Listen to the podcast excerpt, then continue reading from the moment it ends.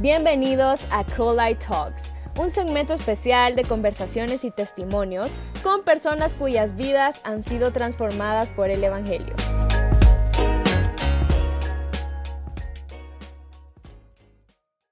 Uno puede venir a los pies de Dios de diferentes maneras. En mi caso fue un poco por las malas, porque me buscaban de todos lados, me, preguntaban si quería ir a la iglesia, si quería ir a grupos, y yo siempre no tenía tiempo porque siempre habían premiers en los cines o había una, una party o había un cumpleaños o simplemente me daba pereza. Pero quiero contarles un poco de dónde vengo, cómo comencé y dónde nací todo eso, ¿verdad? Así que yo nazco en un lugar, bueno, aquí en Tegucigalpa, en una familia de cinco, yo soy la menor, la única mujer, dos hermanos mayores, mis papás y somos cinco, ¿verdad? Era una familia, la verdad que con mucho amor, yo crecí en un lugar donde en todo momento había apoyo para mí, había cariño, había solidaridad, pero yo pensaba que el mundo se basaba solo en esas cinco personas, ¿verdad? Que estaban en mi casa, porque mi papá tenía que viajar muchísimo por el trabajo y andábamos como nómadas en diferentes lugares del país y eso hacía que yo creyera que mi vida solo eran cinco personas, ¿verdad? Los problemas comienzan cuando yo me doy cuenta que hay un mundo allá afuera, afuera del garaje de mi casa, ¿verdad? Y empiezo en el kinder a convivir con otros niños y ahí empieza, o como dice el meme, acompáñenme a ver esta triste historia, ¿verdad? Empiezo a convivir con estos niños y el bullying siempre ha existido. Y me empezaban a molestar, a decirme que yo era muy callada, que era muy tímida. Y el efecto que me daba a mí, que me dijeran que era tímida, era que me ponía a llorar, pero como loca. Y encima de todo me ponía tímida, insegura y me clavan la llorona, ¿verdad? La llorona aquí, la llorona allá, y para armar grupos en la escuela, los grupos a veces eran de dos y yo me quedaba sola, ¿verdad? O sea, era el número impar y nadie quería que se ahogara en mis lágrimas. Voy creciendo y cada vez me hacía más insegura. A todo esto en mi casa, quiero contarles que Dios, para mí era como ese Dios que hay que pedirle cuando ya me estaba quedando en una clase, o cuando había un problema que era ya grave, pero no una relación. Siempre lo miré como una religión. Pues yo iba creciendo en esa escuela, como pude me fui filtrando, ¿verdad? Ante ese bullying. Luego, cuando ya estoy un poco más avanzada, casi entrando a secundaria, pues me doy cuenta que tengo habilidades de imitar a las personas, de hacer personajes, de contar historias de unas tonterías, unas leyendas que contaba, unas cosas, unas locuras, pero hacían que la gente me dejara de molestar. Entonces yo me volví la payasita de la clase, ¿verdad? Voy creciendo y llega otra etapa en mi vida a la que todos le llamamos la pubertad. Y todos nos ponemos así como tétrico, ¿verdad? La pubertad y lo peor de la pubertad es que a uno le empiezan a gustar los niños o a, los varones las niñas, ¿verdad? Ajá, yo insegura con mi título de payasita y ahora tenía también que encajar en tener pretendientes y todo esto. Y en ese momento yo no sabía si me iba a convertir en rectángulo, en rombo, en cuadrado. Yo no sabía si me iba a volver persona. Yo estaba en una etapa que, sinceramente, o sea, eh, eh, ustedes ya saben lo que es eso, que en las fotografías uno sale todo cusco, así como, como intimidado todo el tiempo. Ese era yo. Y mis dos amigas, en ese momento mis dos mejores amigas, súper adelantada, ¿verdad? 13 años con novio, ya habían dado besos, ya les andaban cargando los pupitres, ¿verdad? Para, la, para que se los llevaran a la otra al examen y yo nada. Pues me empiezan a obligar y a decirme que me había dejado el tren a mis 13 años, ¿verdad? Me había dejado el tren, que me iba a quedar solterona y pues uno que es todo papo le cree a la gente. Entonces ya me preocupé, yo dije, no, no puede ser, yo ya me está yendo el tren me llevan al salón de belleza, hagan de cuenta y caso como esas películas que, que llevan al salón de belleza y que sale la chava, pero protagonista espectacular. No fue mi caso, fue todo lo contrario. Yo salí peor de como entré. Les cuento que me cortaron el pelo y yo quedé pura gallina, ustedes. O sea, no me podía poner ni un gancho sandino, se me caía. Yo dije, me voy del país, esto sí no vuelvo a la clase si de por sí yo no podía asistir a clases porque toda la vida pasaba insegura, ya se imagina con ese pelo, ¿verdad? Pues les cuento que surtió un efecto, para mí es el primer milagro en mi vida, no, son broma. Resulta que se empiezan a fijar en mí dos chavos, ¿verdad? Y eso fue para mí guau, porque era el más guapo de la escuela, según nosotras. porque andaba los pantalones como licra, que se los metía con margarina, creo yo, y se echaba todo el perfume que tenía, y entonces cuando iba pasando en el aula, dejaba aquel aroma, y nosotros así como el flautista, ¿verdad? Hamlet, así, atrás de él. Pues empiezo a tener una relación súper formal de tres semanas con este varón. Me invitó un par de Coca-Colas, unos chilaquiles en la cafetería. Sinceramente se los digo, yo estaba enamorada. Yo a los 14 años yo dije, ya me casé, yo ya me comprometo. Miren, me presentaron a los suegros ustedes. Era algo súper serio. Me acuerdo que mi suegra en ese momento pasa por mí y nos compró un cono, ¿verdad? Yo dije, encaje en la familia. Hoy sí, ya me estaba despidiendo de mis amistades y les dije, ustedes son unos inmaduros, yo ya tengo novios, algo formal. A las tres semanas me doy cuenta que tiene dos novias más, ¿verdad? Una en cada grado. Desde ahí empieza la otra parte triste, que es la baja autoestima y la falta de identidad en mi vida. Porque yo pensaba que para tener una identidad o una personalidad yo tenía que gustarle a muchos, tener muchos amigos, ser popular. Entonces, ya en ese momento mi autoestima estaba bastante mal porque yo decía, los hombres no sirven, tiene razón Paquita la del barrio, yo me voy a dedicar a ir a karaoke, yo voy a empezar a gritarle a todos los hombres que no sirven, ¿verdad? Así entro yo en la universidad con esta mentalidad de que mi valor estaba por el suelo, porque los hombres eran infieles conmigo, porque yo no tenía novio. Y así empieza uno a creer que la identidad de uno es en relación a lo que los demás digan. Y para nada Dios, ¿verdad? En ese momento Dios era para mí, eh, vamos a, un bautizo o vamos a una boda y uno solo llega a la fiesta. Así que Dios para mí era como, no, eso no es para mí. Yo decía, cuando tenga 60 años, voy a ir a la iglesia. Ya la tercera edad, ahorita voy a disfrutar, vivir la vida loca. Entro en la universidad y las cosas se ponen peor. Yo venía de una escuelita pequeña y me voy a encontrar a la, a la autónoma. Entonces era una cosa que se me abrieron los ojos más de los que lo tengo, ¿verdad? Una cosa tremenda. Empiezo yo a conocer a Mundo y Raimundo y digo, de aquí soy. Hoy sí voy a encontrar el amor de mi vida, porque mi felicidad siempre estaba basada en alguien o en algo. Estaba basada en voy a ser feliz cuando. O voy a ser feliz hasta que me gradúe, hasta que tenga un novio perfecto. Voy a ser feliz hasta que tenga carro. Voy a ser feliz hasta que tenga un trabajo inigualable. Voy a ser feliz hasta que mi cuenta de banco esté llena. Quiero contarles que en esa búsqueda, pues solo fueron decepciones, porque al final las personas siempre me, me herían, llegaba tal vez a tener algún logro y solo me duraba tal vez dos semanas la alegría, pero era algo que era perecedero, no era algo que se mantenía. Entonces es así como yo en la universidad empiezo a conocer de discotecas, empiezo a conocer los karaoke que les digo, andaba yo pero como descontrolada queriendo comerme el mundo, ¿verdad? Porque ya me habían dado la identidad. Yo no tenía identidad personal, pero identidad, perdón, pero sí tenía la, la ID, ¿verdad? 0801. Entonces esa yo la andaba presentando en todas las discotecas para entrar y yo quedaba más vacía. Siempre que salía de la discoteca, después de haber bailado 800 canciones, ¿verdad? Siempre quedaba aquel vacío a mí al día siguiente. Y yo decía, ¿qué ondas con la vida? O sea, ¿para qué nací? Si no le encuentro sentido a la vida, no. Solo tengo momentos felices, pero no tengo algo que sea permanente. Voy creciendo, voy avanzando en la universidad y como les contaba de los videos y de todo lo que hago, pues yo no podía ni exponer. Yo era súper insegura en ese sentido. Y resulta que mi papá en ese momento se queda sin trabajo, ¿verdad?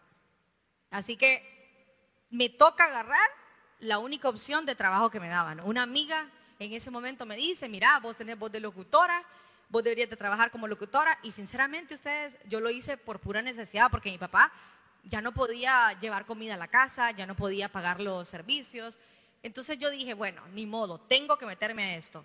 Lo que para mí en, algún momento fue algo que yo sentí injusto. Yo decía, ¿por qué me toca a mí trabajar siendo la menor en algo que no me gusta y que me da demasiado temor hablar en público?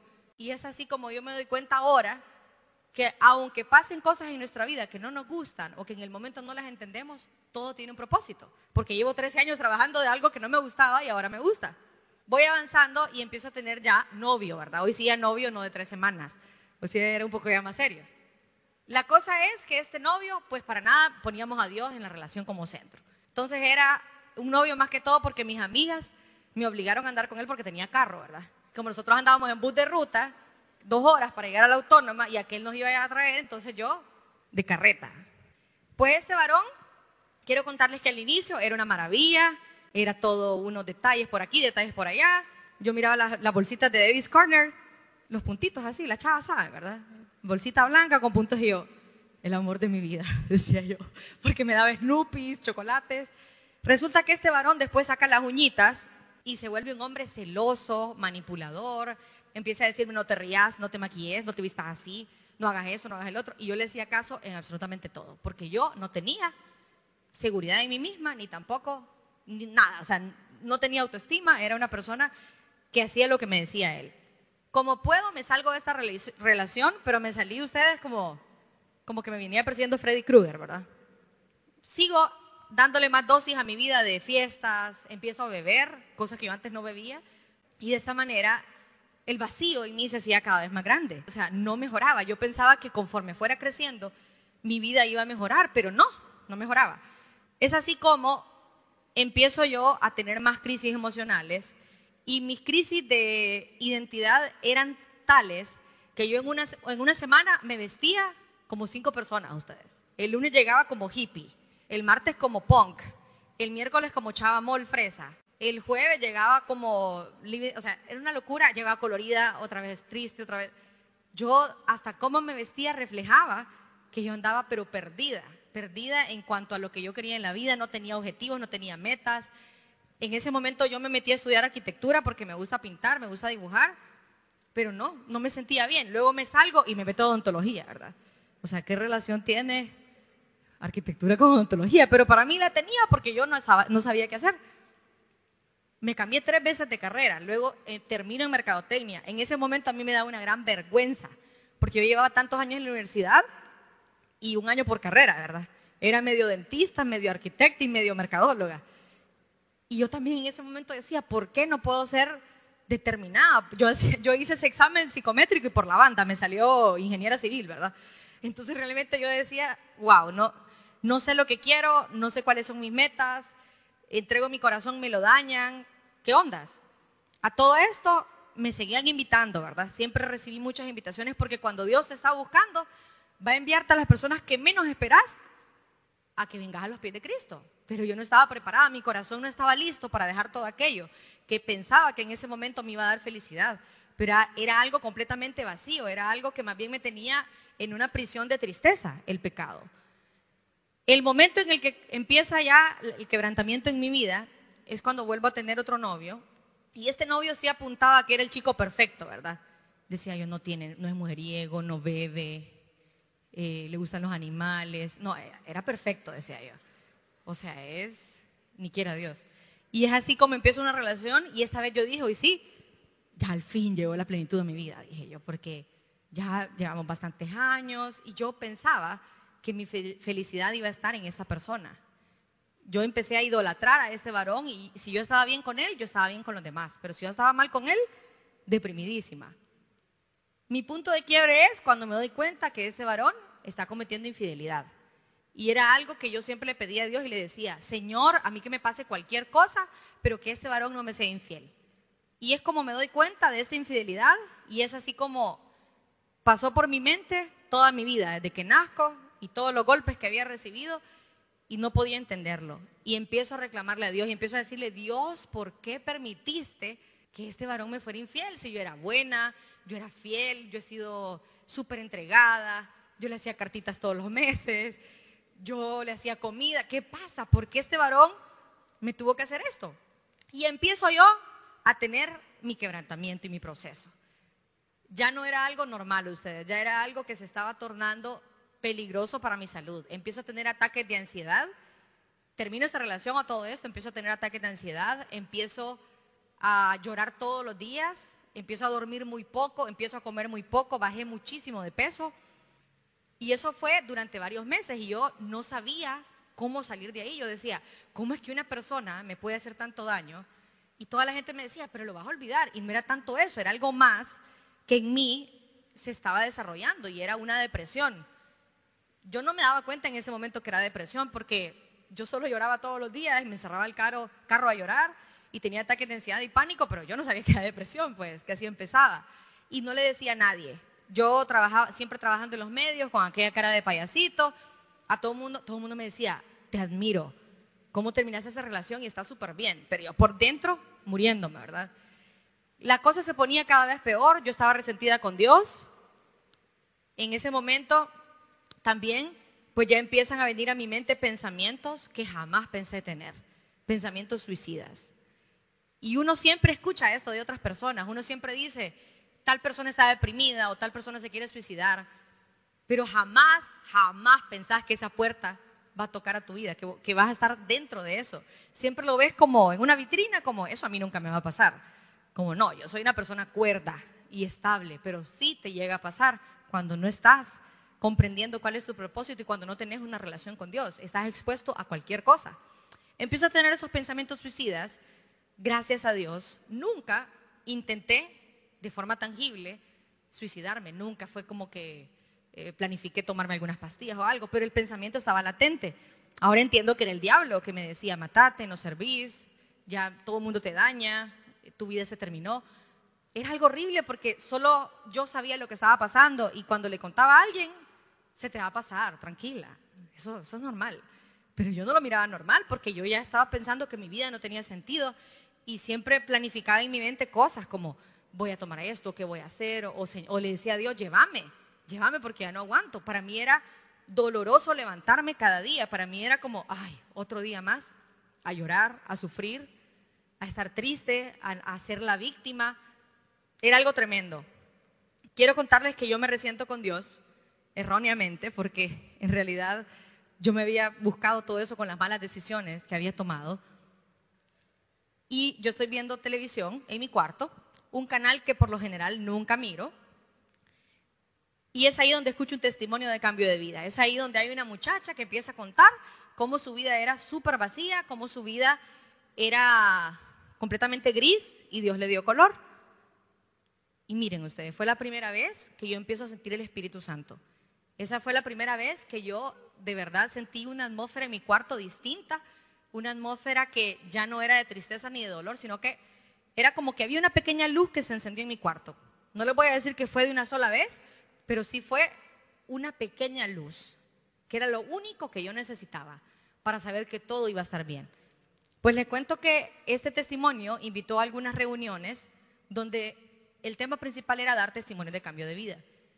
Yo llego con mi corazón hecho pedazos, quebrantadísima, con ganas de morirme, y empiezo a escuchar un testimonio de una señora, la cual usted, yo estaba saboreando cada palabra, o sea, yo me senté casi que en ella, ¿verdad? Estaba, pero como que me hubieran abierto un portal a una dimensión desconocida y al fin había entendido de dónde, a dónde yo pertenecía. Pues esta señora empieza a contar cosas realmente que eran muy difíciles de, de superar. Habló de que estaba en la cárcel, que su esposo se suicidó, o sea, una serie de cosas muy duras. Y yo dije, si ella pudo salir de ahí, ¿por qué no voy a salir yo? Quiero contarles que en ese momento yo también, yo no asistía a la iglesia. Yo era una persona que la típica persona que dice, yo tengo mi relación con Dios, déjenme en paz. Y mentira. Uno siempre dice, yo tengo mi propia relación. Cuando en la noche, a veces, cuando uno se acuerda de, de platicar.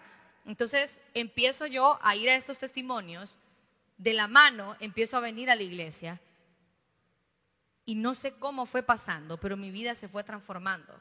Porque no lo estaba haciendo yo, lo estaba haciendo Él, lo estaba haciendo Dios. Empiezo a conocer de un Dios que siempre estuvo ahí, que siempre me anduvo buscando, que siempre estuvo sentado en la mesa esperando que yo me sentara a cenar con él y yo siempre lo dejaba ignorado. Empiezo a conocer de este Jesús y de este Espíritu Santo que me puede acompañar en cualquier momento del día, que no tiene que ser solamente en la iglesia, que no tiene que ser solamente en estos testimonios, que puede ir conmigo cuando manejo, que puede ir conmigo cuando estoy en el baño, cuando estoy cantando, cuando estoy con mis amigos. Y es ahí donde Dios empieza a trabajar en mi corazón, empieza a sanarme de una manera sobrenatural en donde empieza a sanarme desde el primer momento que me hieren en la escuela y empieza a mostrarme tantas cosas. En primer lugar, que mi identidad y mi valor no está basado en qué apellido tienen mis papás, que no está basado en cuánto dinero gano, que no está basado en qué tan bonita puede ser, que no está basado en tu juventud, que no está basado en tus títulos universitarios, que no está basado en cuántos países del mundo conoces, que está basado en que Jesús murió en esa cruz por cada uno de nosotros. Y empiezo yo a reconocer por fin el propósito para el cual nací. Y empiezo a reconocer que la meta no está más adelante, la meta es Cristo. Siempre la meta va a ser Cristo Jesús y te va a sobrar, te va a bastar y te va a sobrar tanto que cuando Jesús llega a tu vida, no te lo puedes guardar.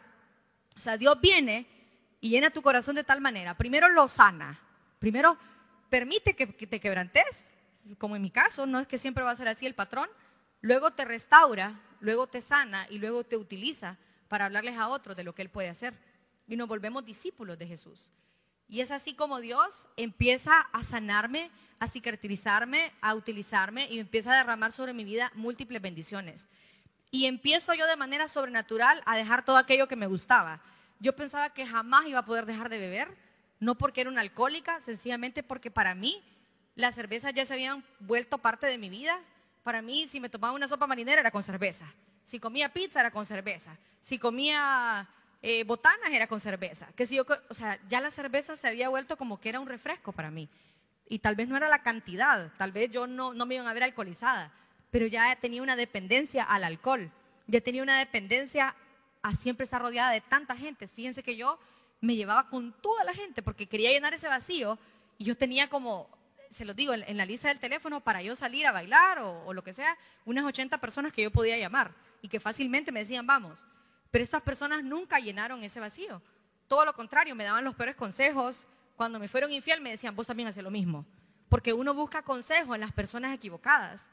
Porque si las personas no tienen a Dios, te van a aconsejar conforme el mundo te aconseja. Dios empieza a podar mi vida de una manera increíble. Mis amistades empiezan a cambiar, empiezo a hablar distinto. Yo les conté que yo andaba en bus de ruta, ¿verdad? A cada rato. Ya me sabía todos los movimientos de los buses.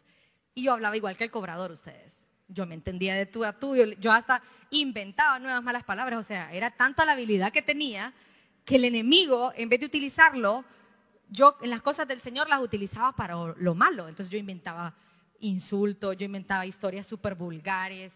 Yo era una cosa que, y como todo el mundo se reía, yo pensaba que estaba bien. Pero Dios empieza a cambiar mi manera de hablar, porque dice la palabra de Dios, de la abundancia del corazón habla la boca. Y de la nada también ya me molestaban las malas palabras, que me sentía como ofendida. Yo, yo me llevaba con algunas personas y yo les escuchaba las malas palabras y yo, ¡Ah! qué horrible esto. ¿Por qué? Porque Dios ya estaba cambiando mi corazón. Y ya empiezo yo a dejar de decir malas palabras y a mí nadie me dijo que eso era malo. De eso es lo que vengo a hablarles. La relación con Dios es, es tan verdadera que Él mismo te va a guiar y te va a conducir a tu mejor versión, a la mejor versión para lo que naciste. Empieza Dios, no solo me quitó el alcohol, no solo me quitó las malas palabras, sino que también las salidas. A mí me encantaba andar en karaoke, bailando, haciendo relajo es que uno no se da cuenta. Se los digo, yo no es que pasaba llorando de que, ay, Dios me quitó esto, me quitó el otro. No, me di cuenta. Luego empiezo yo a disfrutar mucho más, ir a mi estudio bíblico, a venir a actividades de Dios, de la iglesia. Entonces ya no me quedaba tiempo. Ya cuando la gente me llamaba y me decían, Ana Lu, hoy vamos al karaoke que te gusta, y hasta te llevamos a la otra para que canten cosas del amor y vos vas a cantar la otra parte. Y miren ustedes, sinceramente yo ya no le daba sentido a eso. Y hasta que uno lo vive, verdaderamente lo cree, porque yo escuchaba que Dios podía hacer ese montón de cosas y que uno podía volver a nacer.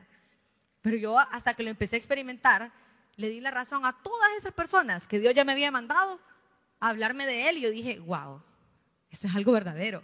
Empiezo a dejar de salir a estos lugares y Dios me empieza a llenar de una agenda de otro mundo, porque nosotros podemos vivir el reino de los cielos aquí en la tierra. Y Dios me empieza a mostrar que la felicidad que Él da no es perecedera, que es permanente, que es el gozo del Señor. Y Él empieza a mostrarme que cuando yo soy débil, Él es fuerte. Miren, yo estaba tan dañada por aquella infidelidad y yo decía, ¿por qué? ¿Por qué? ¿Por qué? ¿Por qué? ¿Por qué? Yo ahora les puedo decir que no importa de la manera en que vengas a los pies de Dios, siempre va a ser el mejor proceso y que uno solo tiene que dar gracias. Y que si ustedes están pasando un momento duro, que no le entienden, tienen que darle gracias a Dios porque Él ya tiene un perfecto plan para cada uno de nosotros. También algo que es muy importante decirles es que yo siempre creía que yo era un angelito, que yo era fiel, porque hacía cartitas, porque era bien cariñosa, Pero no, Dios también viene y me quita ese velo que yo tenía sobre mí y me muestra que yo no era tan buena como pensaba. Yo era una persona manipuladora, era una persona que era muy hiriente, era súper celosa, porque había tanta inseguridad en mí de que cualquier pareja me iba a hacer daño, que yo era hiper celosa, era como toda la vida estaba pensando, van a ser infiel, me van a hacer daño, y era muy controladora. Y cuando yo controlaba, no era solo de no salga, sino que yo pegaba una insultada y hasta que lloraba la persona, ¿verdad? Y yo no miraba nada de eso. Para mí yo era un angelito, me empieza a mostrar Dios que yo también tenía muchas cosas que tenía que entregarle a Él. Y es así como, sinceramente, yo le dije a Dios, bueno, yo ya vi que yo no puedo, yo no puedo sin ti. Yo ya vi que yo no valgo nada sin ti. Yo soy tan desechable sin tu presencia en mi vida que hasta pensamientos suicidas puedo llegar a tener si no vas caminando conmigo. Y es así como yo me empiezo a dejar llevar por Dios y le empiezo a entregar mi vida de una manera en la que le digo, ya no te voy a poner ninguna traba. Hacé conmigo lo que querrás. Y miren, venir a los pies de Dios tiene tantos beneficios. En primer lugar, empezás a ser restaurado, empezás a ver milagros. Dios te empieza a utilizar de una manera sobrenatural. Empezás a disfrutar, a hablarle de Dios a otras personas, porque uno no lo hace para que lo vean o uno no lo hace para que digan que buena persona, uno lo hace porque es una necesidad, de verdad, hablar de Cristo. Para mí es una necesidad. Yo no puedo conocer a alguien sin que a los dos minutos ya le estoy hablando de lo que Jesús ha hecho en mi vida. Yo voy a, entrevistas de trabajo que nunca terminan en, trabajo, sino que Dios me manda para otras cosas. Según yo, voy a hacer alguna negociación. ¿Y cuál? Voy a hacer la mejor negociación de, la vida de la persona de la mía, hablarles de Jesús. Y empieza Dios a hacer tantas cosas, tiene tantos beneficios porque empieza a restaurar también mi familia. Empieza a traer a mi hermano las cosas de Dios. La palabra de Dios es clara y dice, mi casa y yo serviremos al Señor. Y es así. Mi mamá empieza a ir a estos grupos también de testimonios vengo aquí a la iglesia con, con mi hermano, con mi esposo, con mis amigos, y toda la gente empieza a notar algo distinto en vos y te dicen, wow, tenés un brillo distinto. ¿Qué te pasó? Y uno puede andar ustedes en chancletas verdes, ¿verdad? Y con el pelo todo de seis días de no lavarse, pero la gente te va a ver siempre con ese brillo, porque no es uno, es la gracia y el favor de Dios. Y de tantos beneficios que Dios te da, yo les contaba que era bien insegura, ¿verdad? Después más bien me descontrolé, que ya me sentí invencible, porque Dios te da una sensación de seguridad que no viene de este mundo, que no es una autoestima que te vas a sentir más que otro, menos, te va a dar el equilibrio perfecto. Y también te da una seguridad que yo empiezo a desempolvar aquellos sueños que tenía. Yo desde niña decía, yo voy a ser pintora, yo voy a hacer cuadros, yo voy a pintar, yo voy a hacer esto, lo otro. Pero como les contaba, empecé a trabajar en los medios por necesidad y pues empecé a trabajar en eso y nunca pinté. Pues quiero contarles que a veces las cosas que parecen malas en nuestra vida, si vos estás en, en conforme a la voluntad de Dios y le, estás, y le estás tratando de obedecer cada día, pues Él va a utilizar todo lo malo para bien. Y yo tenía un compañero en uno de los canales, que ahora somos muy buenos amigos, les cuento, y en ese momento no nos llevábamos y me empieza a decir, vos sos pura mentira que dibujas. Yo no te creo que dibujes. Vos de seguro lo decís para que, ay, para que digan que sos artista. Y yo quedaba como, ay, o sea, ¿por qué voy a andar diciendo eso? Y aparte no me interesaba querer sobresalir. Pero este varón al aire en un programa de televisión me dijo, Ana Lucía dice que puede pintar cuadros, así que yo la reto hoy en frente de todo el público a que mañana o que esta semana nos prepare cuadros.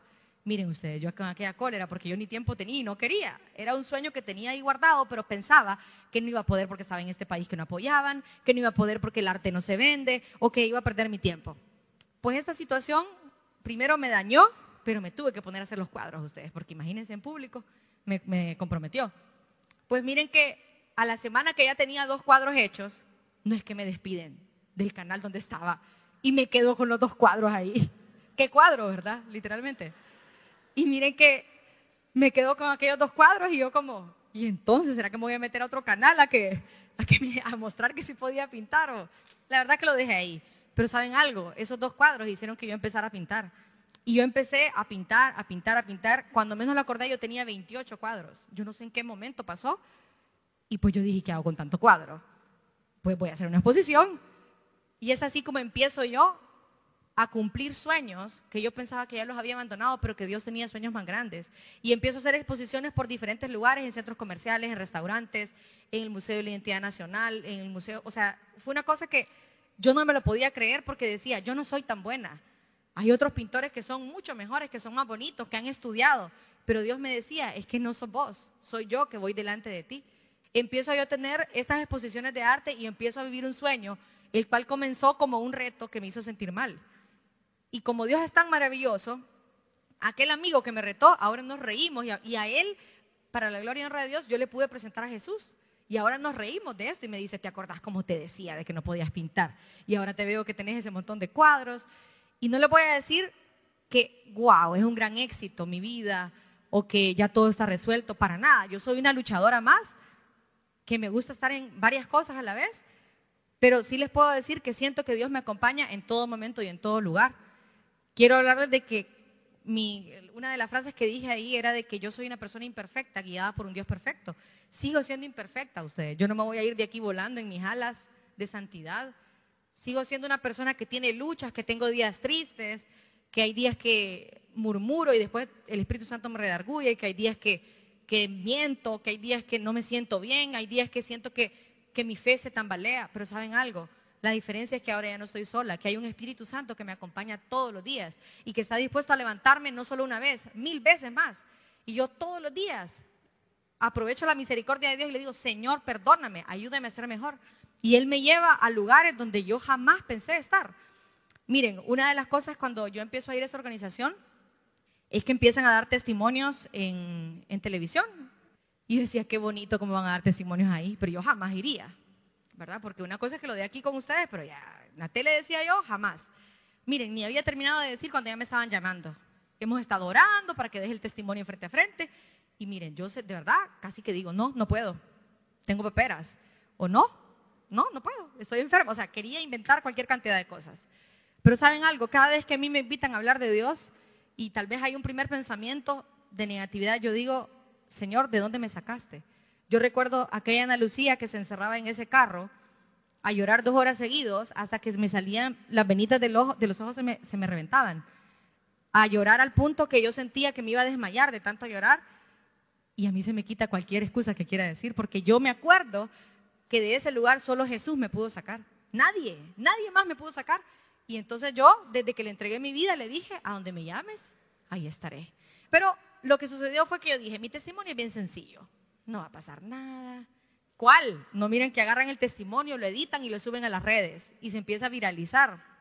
¿De quién les quiero hablar hoy, en ese momento de esa parte? Que no soy yo. Ustedes no crean que van a ir ustedes solos.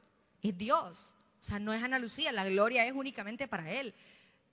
Estamos claros que sin Él yo no sería nada. Sin Él yo estaría a saber cómo, en una depresión, a saber si ha muerta, a saber si ya estaría drogándome, que nunca me drogué. No sé, ni quiero saber, porque esa realidad no existe todo lo que utilizaba para destruir, Dios lo empezó a utilizar para edificar. Y yo pensaba que me iba a ser como bien seria, ¿verdad? Como bien modosita. ¿Cuál? Dios más bien me exageró eso del humor y empiezo a hacer videos yo chistosos en las redes sociales. Uno ni cuenta se da de las cosas que está haciendo Dios. Esos videos sirven para que entre más personas me sigan, yo puedo llegar a un público más grande, a hablar de lo que Jesús puede hacer en sus vidas. Él te utiliza. Para lo que te utiliza lo disfrutas. Te empieza a abrir puertas que nadie puede cerrar. Miren, a veces graban algunos anuncios o hay algunas cosas de lo que trabajo en medios de comunicación y llaman a 10 personas. Y yo digo, fijo, la van a agarrar a ella porque ella es la, para eso es mejor. Y me escogen a mí ustedes. ¿Por qué? Porque Dios está conmigo. No es porque yo sea mejor, es porque yo camino con Él y en todo momento va a estar Él. Y también cuando me rechazan, ya no me importa, porque si hay un rechazo, yo tengo que volver a acordarme que hay un Dios que nunca me va a rechazar que mi agrado es para Dios, que yo quiero agradar a Dios y no al hombre, que si de algo me siento orgullosa es de que Cristo está en mi vida. Así que muchísimas gracias por haberme escuchado. Esto es un poco de lo que Dios ha hecho en mi vida. Así que yo no sé el día de hoy cómo ustedes vienen. Solo quiero invitarlos a que puedan reflexionar cuántas veces Jesús ha tocado su puerta y se la han cerrado. Yo por experiencia les digo que ábransela de un solo, porque la vida el mundo te va a dar muchas alegrías que son falsas. El pecado te hace prisionero. Yo pensaba que el pecado, que venir a Jesús era estar prisionero en una iglesia aburrida. Pero más bien es al revés. El pecado te mantiene cautivo, te mantiene prisionero de los peores pensamientos, de tantas cosas que solo pueden llevar a muerte, porque la paga del pecado es muerte. No te pierdas el siguiente episodio de Go Live También puedes encontrarnos en Facebook, Instagram, Twitter y YouTube para tener acceso a más contenido.